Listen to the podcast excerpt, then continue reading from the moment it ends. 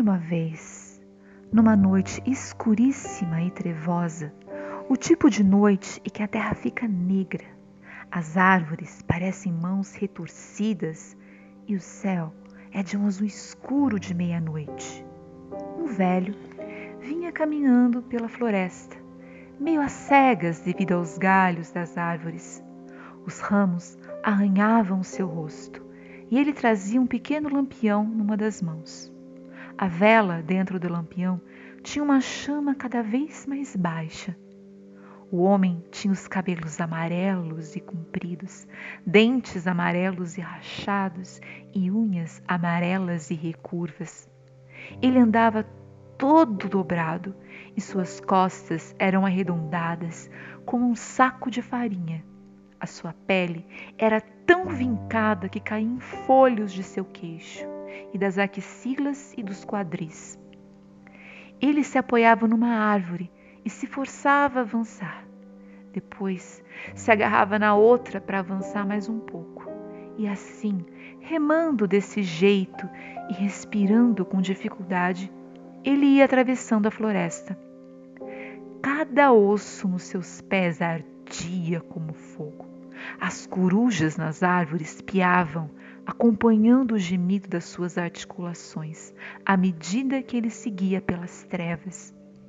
Muito ao longe tremeluzia, ai, uma luzinha, um chalé, um fogo, um lar, um local de descanso. E ele se esforçava em direção daquela luz. No exato instante que ele chegou à porta, ele estava assim, tão cansado, tão exausto, que a pequena chama do seu lampião se apagou e o velho caiu porta dentro desmaiado. Dentro da casa, uma velha estava sentada diante de uma bela fogueira e ela se apressou a chegar até ele, segurou-o nos braços e o levou mais para perto do fogo. Ela o abraçou como uma mãe abraça o filho. Ela se sentou na cadeira de balanço e o embalou. E ali ficaram os dois, o pobre e frágil velhinho, apenas um saco de ossos, e a velha forte que o embalava. Pronto, pronto, calma, calma. Ela o embalou a noite inteira.